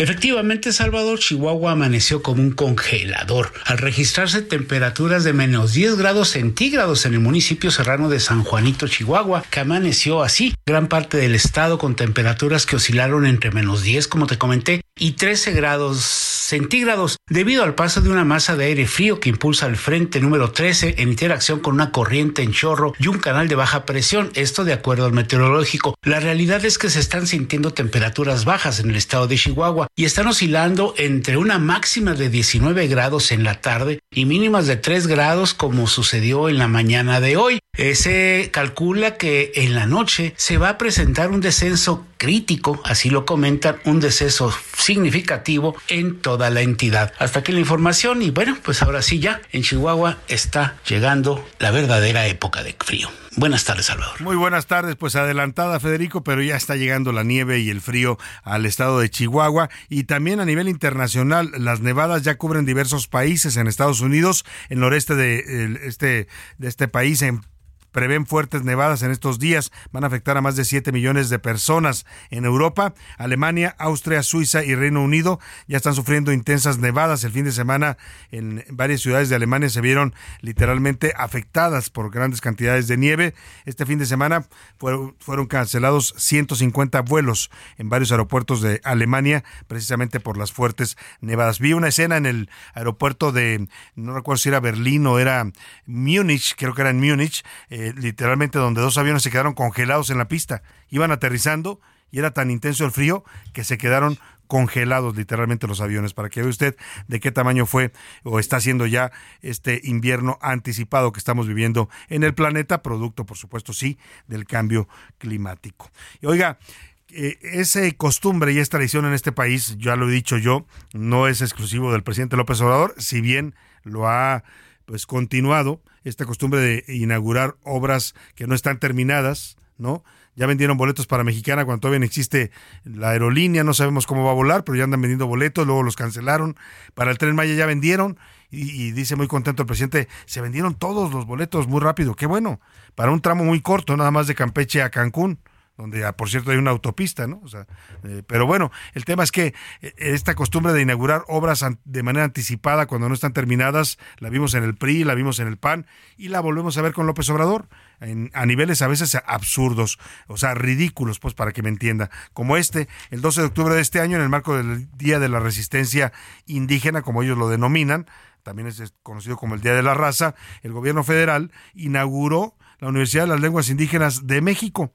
Y uno diría, bravo, aplauso, una universidad para las lenguas indígenas. El tema es que este proyecto, que busca formar profesionales en lenguas indígenas y proteger el patrimonio cultural de los pueblos originarios, pues comenzó a operar, fue inaugurada, pero no tiene una sede, no tiene un edificio, no tiene presupuesto, vaya, no tiene ni siquiera un rector o un director. Las autoridades de esta universidad esperan que, pues al menos el próximo año, les den un poco de recursos para tener por lo menos una sede donde puedan dar clases, o sea, una universidad que no tiene sede. Ricardo Romero nos cuenta. Mastlactli ipan eyi. Inauguración de la Universidad de las Lenguas Indígenas de México, ULIM, 12 de octubre de 2023, Día de la Resistencia Indígena. Sin presupuesto, sin edificio propio y sin rector, es como inició actividades la Universidad de las Lenguas Indígenas de México, la cual fue inaugurada el pasado 12 de octubre de este 2023. De acuerdo con las autoridades del ULIM, será el próximo año cuando la institución contará con una sede oficial ubicada en la alcaldía Milpalta de la Ciudad de México. Aunque está previsto que el plantel sea erigido sobre un terreno con una extensión de 1.7 hectáreas, hasta el momento no existe ningún tipo de construcción, cimiento o delimitación del espacio. Por lo anterior, cerca de 17 profesores y 50 estudiantes continuarán desarrollando sus actividades en un edificio que es propiedad del Consejo Nacional de Evaluación de la Política de Desarrollo Social en la alcaldía Álvaro Obregón. Ante el gran reto que representa este proyecto, el Instituto Nacional de Pueblos Indígenas otorgó a los estudiantes una beca de 2.600 pesos, una computadora y tres comidas al día. Basada en un modelo educativo humanista, la universidad no aplicará un examen de admisión a sus aspirantes, por el contrario únicamente realizará un diagnóstico de conocimientos. Además, tampoco existirá un límite de edad para estudiar. A pesar de que la universidad aún no cuenta con un rector formal, se espera que sea el doctor Juan Carlos Reyes González quien ocupe el cargo al frente de la ULIM. Así el proyecto para rescatar y promover las enseñanzas de las lenguas originarias de México. Para la UNA con Salvador García Soto, Ricardo Romero. Y así las cosas con este tema de estas eh, pues malas, malas prácticas políticas de andar inaugurando cosas que no existen todavía, ¿no? Existen en la mente de, los gobernantes, en los sueños guajiros, y es muy bonito decir, ya inauguramos el tren Maya, ¿no? Pues cuando nada más es un tramito el que van a, va a funcionar, porque al tren todavía le falta para estar terminado, igual que la refinería esa, que no refina nada. Y he visto videos donde, donde le prenden todas las luces y sale humo, pues nada más para la faramaya porque no está refinando y dicen los expertos que no va a refinar, si bien les va, hasta el 2025. O sea, pues qué necesidad, pues hay que esperar que las cosas te- tengan su tiempo y su ciclo, pero bueno, pues así es la costumbre política en este país. Vamos a información de último minuto, a ver qué nos tiene José Luis Sánchez. Último minuto en A la Una, con Salvador García Soto. José Luis Sánchez, ¿qué nos tienes? Salvador, una noticia, una buena noticia la que te voy a dar. Hace unos minutos se está informando y está mandando un comunicado el Instituto Mexicano del Seguro Social en el que informa que en el Hospital General del Centro Médico Nacional de la Raza, por primera vez en la historia de este instituto y de nuestro país en la medicina, fue retirado un tumor de origen embrionario a una recién nacida que tenía un tamaño mayor al de su propia cabeza, Salvador. La operación se realizó el pasado 4 de noviembre para retirar el... eh, se llama teratoma gigante cervicofacial que cubría la parte interior y el cuello de la bebé, ya que crecía de manera gradual conforme crecía el feto dentro de la madre y ponía en riesgo la vida, así lo informó el Seguro Social. Se está dando a conocer a partir del día de hoy por qué, bueno, la recién nacida llamada Lía Sofía se recupera ya satisfactoriamente. Salvador ya Claro. nació, ya se encuentra satisfactoriamente recuperada y bueno, sin duda, una gran O sea, noticia. la para operaron ellos. dentro del vientre de la madre, ¿no? Y le eliminaron este tumor, este gran tumor que pues amenazaba su vida, lo tenía en la zona del cuello y la cabeza. Buena noticia sin duda alguna y habla pues de la calidad todavía que tienen y los avances importantes que hay en medicina en las instituciones públicas de salud. Vamos rápidamente a esta noticia que desde Guadalajara nos informa Mayeli Mariscal porque encontraron en un terreno, bueno, de hecho es el terreno en el que siempre se supo que los habían llevado, los habían torturado y asesinado los celulares de los cinco jóvenes de Lagos de Moreno, Jalisco, que desaparecieron el pasado 11 de agosto. Hablamos de Roberto Olmeda, Diego Lara, Uriel Galván, Jaime Martínez y Dante Cedillo. Aparecieron sus celulares enterrados en una caja en este terreno baldío. Mayeli Mariscal, cuéntanos, buena tarde. Hola, ¿qué tal, Salvador? Muy buenas tardes. Buenas tardes también a todo tu auditorio. Gracias a un reporte de la Guardia Nacional es que se localizaron los teléfonos celulares de los cinco jóvenes desaparecidos el pasado 11 de agosto, esto en el municipio de Lagos de Moreno, en Jalisco. El fiscal estatal Luis Joaquín Méndez Ruiz eh, confirmó esta mañana que, bueno, los aparatos fueron localizados en una caja en una de las fincas en donde presuntamente se grabaría un video. El mismo circuló en las redes sociales en donde se mostraba la ejecución de hombres que se presume podría tratarse de los jóvenes desaparecidos. Los teléfonos pertenecían a estos cinco jóvenes, repito, que desaparecieron el 11 de agosto, Uriel Galván González, Diego Alberto Lara Santoyo, Roberto Carlos Olmeda Cuellar, Jaime Adolfo Martínez Miranda y Dante Cedillo Hernández. El fiscal detalló también que el hallazgo de la Guardia Nacional se dio mientras ellos realizaban un recorrido y bueno, fueron alertados por una persona que les informó que al interior de lugar se encontraban estos teléfonos. Hasta ahora dice el fiscal que bueno, están revisando el contenido y se estará también pues informando a los padres de familia sobre lo que se encuentre. Esa es la información, Salvador. Muy buen día. Muchas gracias, Mayeli Mariscal. Muy buen día también para ti allá en Guadalajara. Vámonos a los deportes. Ya anda por aquí el señor Oscar Mota. Los deportes en A la Una con Oscar Mota. Señor Mota, bienvenido. Buenas tardes. Mi querido Salvador García Soto, amigas y amigos, hoy un gran día para ganar. Eh, querido Salvador García Soto, eres un periodista experimentado, un periodista culto, leído, Hombre, muchas gracias. Mota. No hay posibilidades de aumentos ahorita. eh, te- No, te- no, te no es necesario. Bueno, ahorita. mañana ya vemos, mañana, Mañana ya vemos. veremos. No, bienvenido. Este, no, mi querido Salvador, es que necesito que me ayudes. Ver, Eh, te, eh, pido encarecidamente tu ayuda, porque necesito que me ayudes a dar mi primer cabeza de hoy, mi primer titular del día de hoy. Necesito que tú des la primera noticia que traía yo preparado con respecto al partido que se vivió el día de ayer quieres Ciudad de mí porque no, las Chivas, no, que. Salvador, tú, tú eres capaz de hablar de muchos temas, entonces sí, sí. necesito que tú des Pues esta nada, noticia. nada, nada, no hay nada que decir. Las Chivas, la verdad es que nunca, yo nunca tuve esperanza ni ¿Cómo no? ¿eh? Con las Chivas Jugaron no. bien el Jugaron bien, sí, sí. pero bueno, güey, por un partido no te vas a creer que, que todo va a cambiar, ¿no? Pumas gana 3 a 0 el día de ayer en Ciudad Universitaria. La realidad es que Chivas desapareció gran parte del encuentro y el tema obviamente con eh, Chino Huerta que además se convierte, pues si ya lo venía haciendo a lo largo de estos meses jugando bien para el equipo de Pumas, pues el día de ayer revive una frase icónica que por cierto hizo como eh, muy famosa el actual entrenador de la selección nacional, este famoso hecho en CU cuando festejaba precisamente, se quitaba la playera y tenía abajo una camiseta que decía hecho en CU. El día de ayer anota eh, un gol de penal, ahora sí lo hizo a la primera, el Chino Huerta provoca un autogol, por ahí había inclusive mencionado que era un doblete, se quita la playera y revive esta frase, pero ahora dice rehecho en CU. Chino Huerta era de Chivas. Y a mí me parece interesante, quiero Salvador, de lo futbolístico, pero pues es como un mensaje también, ¿no? Social. Me gusta buscarle como que ese, ese tema, decir, pues sí, genuinamente, no importa cómo inicias, ¿no? Sino que dónde vives actualmente tu mejor momento y si te sientes identificado de esa manera. Chino Huerta, escuchemos las palabras, por supuesto, del jugador de Pumas, que por cierto, se enfrentarán a Tigres en las semifinales de el Apertura. Que sobre la adversidad se crece. Este equipo los tiene bien puestos y, en la adversidad es este equipo. Todo se lo debo a esta afición que, que desde el día uno me bancó y en momentos malos me banca más. Entonces yo creo que, que todo mi esfuerzo y estas noches se las debemos a ellos. Le explico a la gente que nos está escuchando. Me pues, bancó muy argentino Just- el muchacho, ¿no? Justamente eso, a, a- eso iba. Para la gente que no esté familiarizada con el término, el término bancar es apoyar, ¿no? Entonces, Aguantar o apoyar, ¿no? Exactamente, entonces al decir él que este público me bancó, este público me apoyó desde que llegué, eso es lo que dice el Chino Huerta.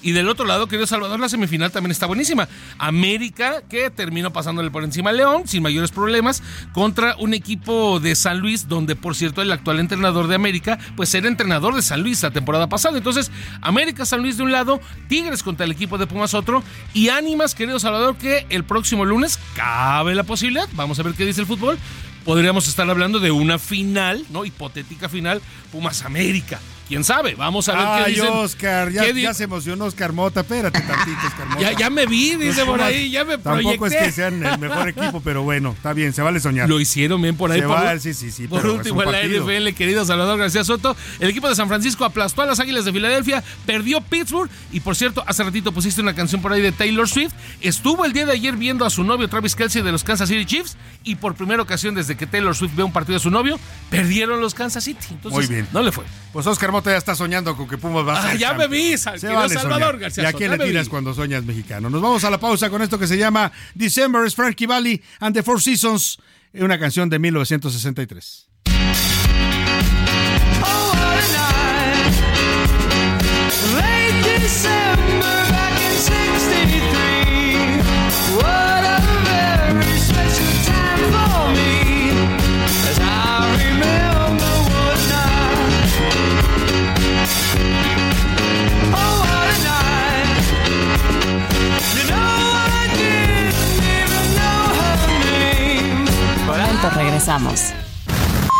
Ya estamos de vuelta en A la Una con Salvador García Soto. Tu compañía diaria al mediodía. ¿Sabías que el frío puede influir de manera negativa en el ánimo de las personas? De acuerdo con el Instituto Nacional de Salud Mental, el trastorno afectivo estacional es un tipo de depresión que se caracteriza por su patrón estacional. Sus síntomas se caracterizan por una notable falta de energía, exceso de sueño y deseos de comer mucho. Esto se debe a que en meses como diciembre, los días son más cortos, oscuros y hace mucho frío. Todo esto coincide con las festividades de fin de año y la temporada invernal en los países del hemisferio norte como México.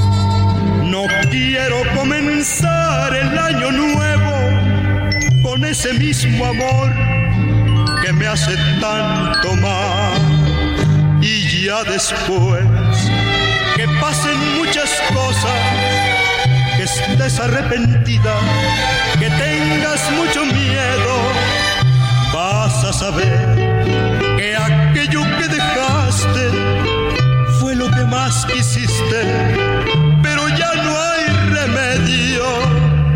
Diciembre me gustó, pa' que te vayas, que sea tu cruel adiós Navidad. No quiero comenzar el año nuevo con ese mismo amor que me hace tanto mal. Dos de la tarde con 32 minutos. Ay, la verdad con estas canciones y este clima nublado, pues qué le digo, Estamos hablando y homenajeando del mes de diciembre y esta es una de las canciones pues que más aluden a esta época del año con la amarga Navidad del gran José Alfredo Jiménez que justamente hace unos días apenas celebrábamos el 50 aniversario de su muerte. Es un himno de dolor navideño, pues narra un recuerdo de esa persona pues con la que se tuvo una fuerte relación y que pues en diciembre terminó todo. Mire, diciembre suele ser un mes sí de alegría, de festejos, pero también para mucha gente a veces esta época trae sentimientos de melancolía, de recuerdos tristes, de personas de la familia que fallecieron en esa época, de una ruptura amorosa, de cambios en la vida de las personas. Las navidades van cambiando a lo largo del tiempo, pero en fin, pues por lo pronto estamos en el mes de diciembre y así lo canta el gran José Alfredo Jiménez. Diciembre me gustó, pa' que te vayas, que sea tu cruel adiós mi Navidad. No quiero comenzar el año nuevo con ese mismo amor que me hace tanto mal. El ojo público. En A la Una tenemos la visión de los temas que te interesan en voz de personajes de la academia, la política y la sociedad. Hoy escuchamos a Javier Oliva Posada en Poder Nacional. El ojo público. ¿Qué tal? Buenos días, Salvador. Saludos al equipo en cabina y a nuestro auditorio. Buen inicio de semana para todas y todos. Soy Javier Oliva y pues lamentablemente se han reanudado las hostilidades, el conflicto armado entre la organización terrorista de Hamas y las Fuerzas Armadas de Israel después de una breve tregua de aproximadamente seis días completos que fue aprovechada, bueno, además para eh, atender heridos y atender eh, pues las obras de infraestructura gravemente dañadas como son los hospitales, las escuelas, edificios de obras públicas, en fin, por un lado y por el otro, eh, pues eh, esta, esta forma que se viene dando de, de escalamiento en donde ya se han dado noticias muy preocupantes respecto, Salvador, de que la Fuerza Aérea de Israel habría bombardeado durante el fin de semana pasado las inmediaciones de la capital de Siria, es decir, me estoy refiriendo a la ciudad de Damasco, y también que desde Líbano, eh, Hezbollah, que es otra organización radical de inspiración islámica, habría lanzado también algunos cohetes a Israel que habrían caído en algunas eh, zonas también eh, pobladas sin que se hayan reportado hasta el momento heridos o fallecimientos. Pero lo cierto es que estamos aún lejos de que el conflicto vaya a, a menguar.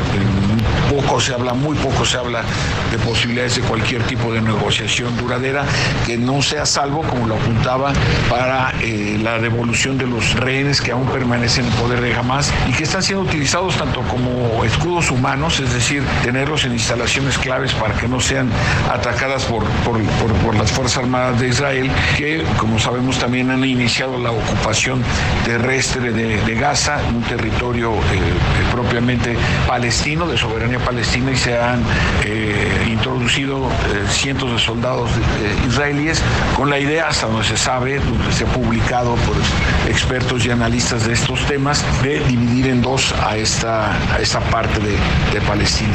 Veremos lo deseable, Salvador, que pues en el corto plazo pues ya se logren alcanzar ciertas negociaciones y, y encontrar una paz duradera. Javier Oliva, muchas gracias. A la Una con Salvador García Soto. Bueno, ahí está el análisis del doctor Javier Oliva Posada aquí en A la Una. Y oiga, vamos a otros eh, temas importantes. El, eh, el, el asunto de la guerra, pues continúa allá en el Medio Oriente. Le dimos aquí a conocer la noticia de la liberación el eh, pasado martes 7 de octubre. eh, pues fue liberada, eh, perdóneme, no fue, fue liberada la semana pasada. El- Elena Gritsevsky, la mexicana, había sido secuestrada por Hamas desde el 7 de octubre que comenzó este conflicto. La familia está contenta porque regresó a, a casa Ilana Gritsevsky y ahora pues también los familiares de Orión Hernández pues exigen que ya también el gobierno mexicano logre su rescate de esta situación. Vamos al parte de guerra que nos hace Iván Márquez sobre lo que está ocurriendo todavía allá en el conflicto del Medio Oriente. Parte de guerra. En A la Una le damos seguimiento puntual a la guerra en Israel. Día 58 de conflicto en Medio Oriente. Israel expandió este lunes sus operaciones terrestres en la franja de Gaza, específicamente al sur. También ordenó la evacuación de seis barrios de la ciudad de Yan Yunis, donde gazatíes se desplazan para ir a la urbe de Rafah. Los ataques han dejado 15.899 personas muertas, 70% mujeres y niños. Paltel, la principal compañía de telecomunicaciones palestina, dio a conocer que todos los servicios en Gaza y el norte de la franja se perdieron. Mientras tanto, Israel volvió a atacar posiciones de Hezbollah en Líbano. Se trata de instalaciones militares pertenecientes a la milicia libanesa. Residentes afirman que la carretera que conecta el norte y sur de la franja de Gaza se ha convertido en una zona de batalla. La Cruz Roja Internacional denunció en Gaza el sufrimiento intolerable de la población. Y también se confirmó la muerte de tres soldados israelíes. Así está el parte de guerra y la situación en este momento allá en el conflicto entre Israel y eh, Palestina. Vamos a hasta regresar hasta el World Trade Center aquí en los temas locales porque eh, pues están todavía encerrados en esta eh, con- Convención Nacional de Movimiento Ciudadano para definir cuál va a ser su ruta ante la pérdida de su candidato presidencial por la decisión de Samuel García de regresar a la gubernatura de Nuevo León. Hay información que está fluyendo a cuentagotas, pero todavía no se sale a dar un anuncio oficial por parte de la dirigencia de Movimiento Ciudadano. Ahí se encuentra Marco Fragoso, reportero del Heraldo Media Group en la zona del World Trade Center. Te saludo, Marco. Cuéntanos cómo está el ambiente y qué es lo que se sabe hasta el momento. Hola Salvador, muy buenas tardes, un gusto saludarte. Pues así como lo comentas, se lleva a cabo el Consejo Nacional de Movimiento Ciudadano aquí en el World Trade Center de la Ciudad de México, un evento que se realiza de manera anual. A su llegada a este evento, el coordinador de la bancada en el Senado, Clemente Castañeda, reconoció que el partido lleva una desventaja en la contienda presidencial. Esto pues luego de que las aspiraciones presidenciales de Samuel García fueran truncadas por la designación de Luis Enrique Orozco, un político cercano al PRI y al PAN. Pero Castañeda no repartió culpas. Vamos a escuchar cómo lo dijo. Todos somos responsables de lo que ocurrió. Todos. ¿Inexperiencia? Todas y todos. Quedó evidenciada la inexperiencia también, también, también, es, también es cierto que la vieja política nos cerró las puertas, nos están tratando de obstaculizar y nosotros vamos a hacer lo que nos toca para tratar de seguir avanzando. Salvador, aquí ya comienzan a sonar nombres como el de Jorge Álvarez Maínez, quien ha sido posicionado por un grupo de jóvenes denominado Movimiento Chilango, también el de la senadora Patricia Mercado, aunque ella misma ya se ha descartado. Eh, ella ha sido impulsada pues por los fundadores de Movimiento Ciudadano, también Juan Cepeda e incluso el propio Dante Delgado. Recordar, Salvador, que será la Comisión Nacional de Convenciones y Procesos Internos quien el próximo 20 de enero defina al candidato presidencial de Movimiento Ciudadano. Es la información que se ha desarrollado al momento y estaremos pendientes del inicio del mensaje del senador Dante Delgado. Regreso contigo al estudio. Muchas gracias, muchas gracias Marco Fregoso. Pues vamos a estar, Fragoso, perdón, vamos a estar pendientes del anuncio ya formal. Por lo pronto nos adelantas esto que dice Clemente Castañeda, que dice pues la culpa fue de todos. Y yo creo que tiene razón, ¿eh? Hay varios culpables internamente, Dante Delgado, eh, pues eh, los... eh, el propio Álvarez Maínez, la verdad confiaron en un candidato y creyeron en un candidato que no tenía, con todo respeto para Samuel García, sí muy popular, muy mediático, muy de las redes sociales, había despertado expectativas, pero por lo que se vio en esta crisis el señor no tiene ni pies ni cabeza, ¿eh? no, no sabe de leyes, no respeta las leyes ni las instituciones y bueno, pues ellos culpan a la nueva política, pero más bien su gobernador, su candidato, pues resultó ser un chivo en cristalería. Vamos a estar pendientes del anuncio oficial, Marco Fragoso, y nos toca antes de las 3 de la tarde, regresamos contigo al World Trade Center. Un placer, Salvador. Seguimos pendientes. Buenas tardes. Y por lo pronto, pues le puedo adelantar lo que nos dicen fuentes internas, gente que está dentro de la reunión de MC. En, un momento, en unos em, pues minutos, se prevé en cualquier momento puedan salir a hacer el anuncio. No van a dar nombres todavía oficiales de quienes son, pueden ser precandidatos o precandidatas. Ya nos decía nuestro reportero los nombres que se están barajando. Lo que van a anunciar nada más es el procedimiento, cómo van a definir a su nuevo candidato, la ruta que va a seguir el Movimiento Ciudadano, y supongo que en unos días más, la próxima semana, estarán ya definiendo su nueva candidatura presidencial y en quién recae esta encomienda. Oiga, pero vamos a otro tema, vamos hablando del tema de las elecciones y de lo que está en estos momentos, eh, pues eh, detrás de todos estos conflictos como el de Nuevo León, que no es otra cosa más que la sucesión presidencial. Eh, hace unos días leía con atención la columna de Juan Ignacio Zavala. Él es conductor aquí en el Heraldo Radio de Nada más por convivir, que pasa eh, todos los, eh, eh, los eh, ahora le digo exactamente el día. Los sábados eh, eh, en el horario de 11 a 11.59, sábados y domingos al mediodía está nada más por convivir y publica también su columna en el diario Milenio. Y leyendo, leyéndote Juan Ignacio, como siempre lo hacemos, pues eh, vimos esta crítica demoledora que haces a los que tú llamas los demócratas del corporativo, empezando por Claudio X González y todos esos personajes que dices tú, quieren poner candidatos presidenciales, quieren hacer campañas, pero no quieren dar la cara ni registrar su propio partido político. Te saludo con gusto, Juan Ignacio. Buena tarde. ¿Qué tal, Salvador? Buenas tardes a ti y a, tu auditorio. Este, en efecto, pues sí, sí, eh, fíjate que es, yo creo que Claudio X González pues es un actor ya conocido precisamente por sus intervenciones políticas, eh, un, un personaje odiado por el presidente López Obrador, digamos que sí lo, lo, lo, eh, lo- lo menciona mucho, pero más allá de, de- de, digamos, de aparecer en la mañanera, sí hay un claro papel político que él ha jugado. Y ha jugado junto con otras personas en estas crisis que de, de- de imagen que tienen los partidos políticos de oposición ante los ciudadanos, pues han sido aprovechadas de manera pues hábil, considero, por, por, por gente como el señor Claudio X, para pues para poner candidatos, para establecer procesos, para pues para definir un, un- rumbo de la oposición, lo cual pues le ha salido muy caro a la oposición, Salvador. ¿Por qué le ha salido muy caro desde tu punto Mira, de vista? por ejemplo, este, vamos a ver las elecciones de 2018. Eh, pues el PAN acabó, este, pues no solo desumido, en muchísimos problemas, muy fragmentado, muy fracturado. Eh, el, el resultado de ahí fue, pues bueno, pues tenemos un eh, Pepe Mil, que es un tipo respetado política en el ámbito político, pues básicamente retirado de esa vida. Tenemos a, a Ricardo Anaya, pues eh, prófugo de la justicia, eh, quienes quedaron de presidentes de, de- de estos partidos, pues bueno, son personas de un eh, nivel bastante bajo de no solo de reconocimiento público, no, sino también de operación política. Claro. Entonces yo sí creo que los partidos no han podido salir de su del pantano en, en cual los ciudadanos los depositaron con sus votos en el 2018, pues también han, ha- han dejado de tomar ciertas decisiones que les conviene, incluso a personajes como Alito y a Marco Cortés, pues no, no, no, no, no enfrentarse con supuestamente los líderes de la sociedad civil.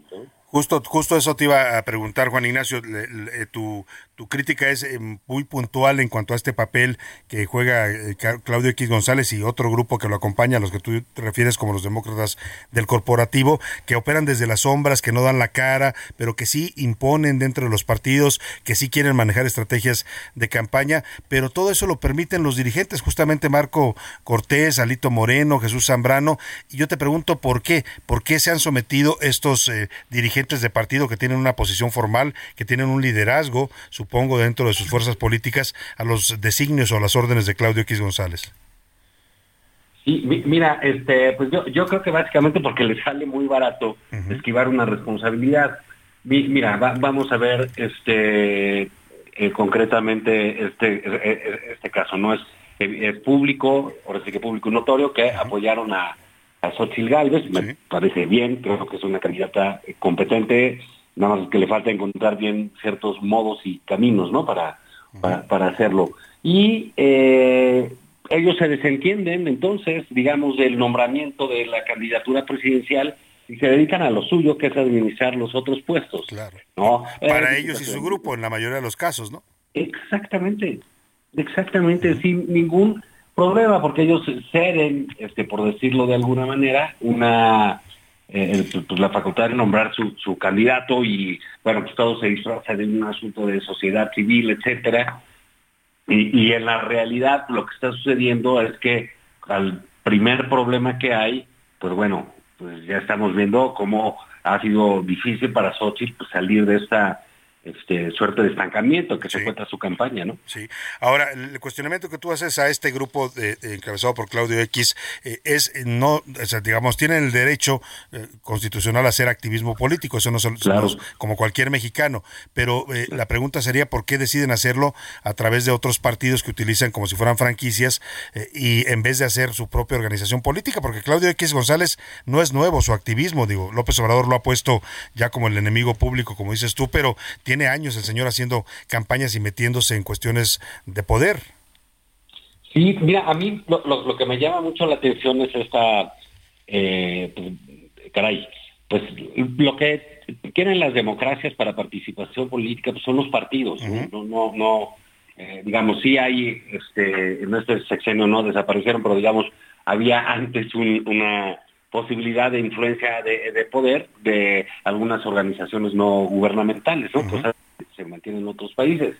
Pero eh, sorprende que se metan a hacer campañas, a hacer política, a designar esto, a designar lo otro, a, a- dictar rumbos eh, y abrir caminos y no quieran participar políticamente como se debe de hacer, ni realmente enfrentar todo lo que se tiene que enfrentar en política, ¿no? Por eso también es un, es un asunto de, eh, no lo sé, esto pues, es una manera de decirlo, Salvador. Claro, ahora- Bueno, pues, que ellos ponen el dinero y los otros ponen la cara, no lo sé. Pero es- eso, eh, a eso suena, ¿no? Ahora ellos dicen abanderar la sociedad civil, que es como la bandera que traen eh, portando para justificar este activismo político y el meterse a las campañas presidenciales. Pero por otro lado también la pregunta es si están abanderando realmente a la sociedad civil, las causas ciudadanas, o si también están defendiendo sus propios intereses, porque al final pertenecen a grupos empresariales. Claro, y, yo, yo veo muy legítimo que defiendan sus intereses como empresarios. Claro. Creo que eso, eso es importante. Y hay partidos, por ejemplo, como el PAN, este, por decirlo de, de- pero me parece que todos lo han hecho, también han sido defensores de la iniciativa privada y de la libre empresa y todas estas cosas. Lo que yo no entiendo muy bien es por qué meterse a obrar todo eso si realmente lo que están haciendo es una opción política, ¿no? Claro, podrían hacer su propio partido, entonces sí hace, hacerlo abiertamente, ¿no?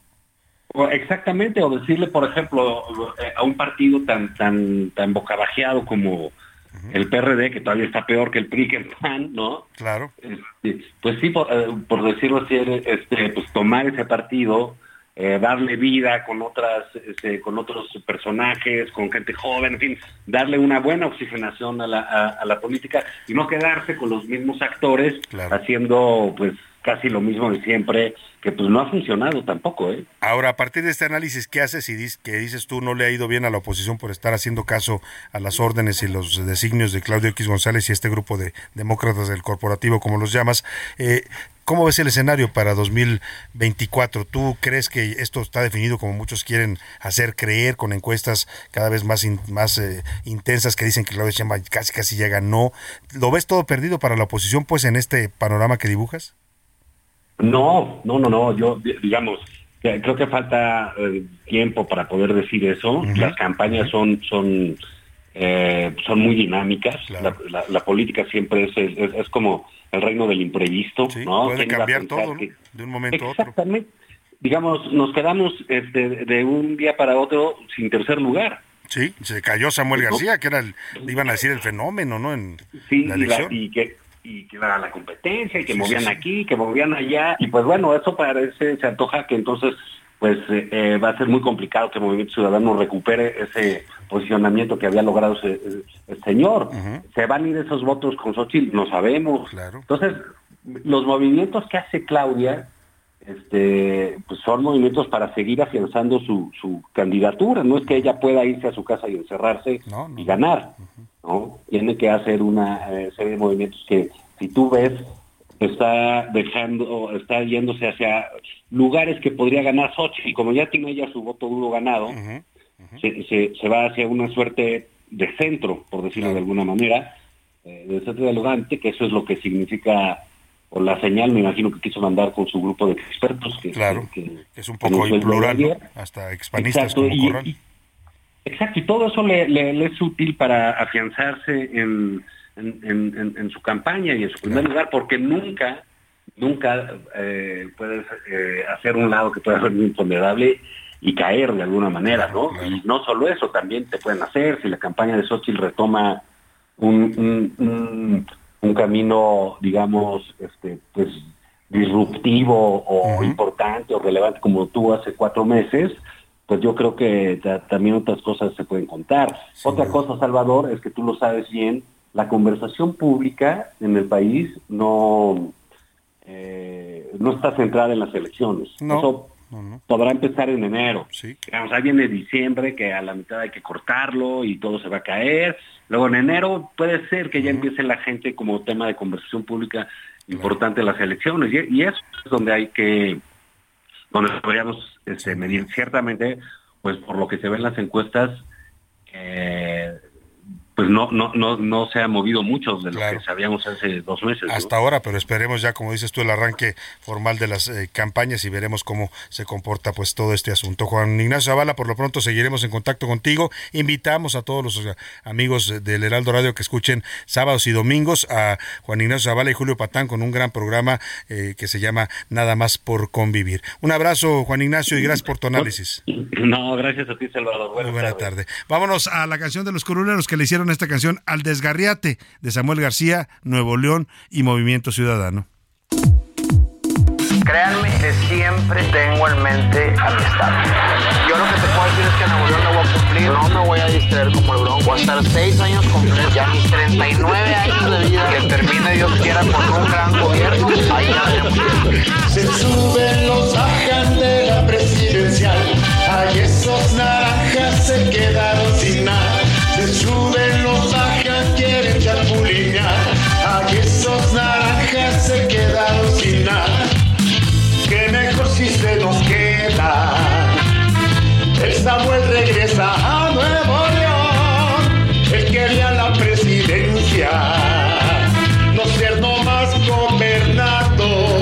Se suben los bajan de la presidencial.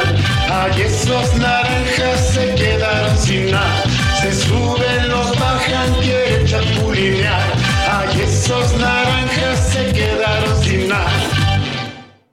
Pues ahí están los coronelos de San Lázaro, Pepe Navarro y el maestro Enrique Canales. No nos resta más que despedirnos de usted, agradecerle el favor de su atención. Lo voy a dejar en compañía de Adriana Delgado y el dedo en la llaga. Y yo, junto con todo este equipo, lo espero mañana a la una. Que pase una excelente tarde. Provecho.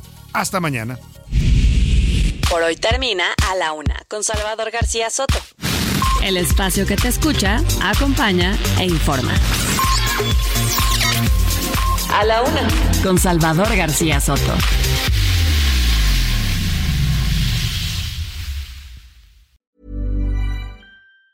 Normally, being a little extra can be a bit much, but when it comes to healthcare, it pays to be extra. And United Healthcare makes it easy with Health Protector Guard fixed indemnity insurance plans. Underwritten by Golden Rule Insurance Company, they supplement your primary plan, helping you manage out of pocket costs without the usual requirements and restrictions like deductibles and enrollment periods. So when it comes to covering your medical bills, you can feel good about being a little extra. Visit uh1.com to find the Health Protector Guard plan for you.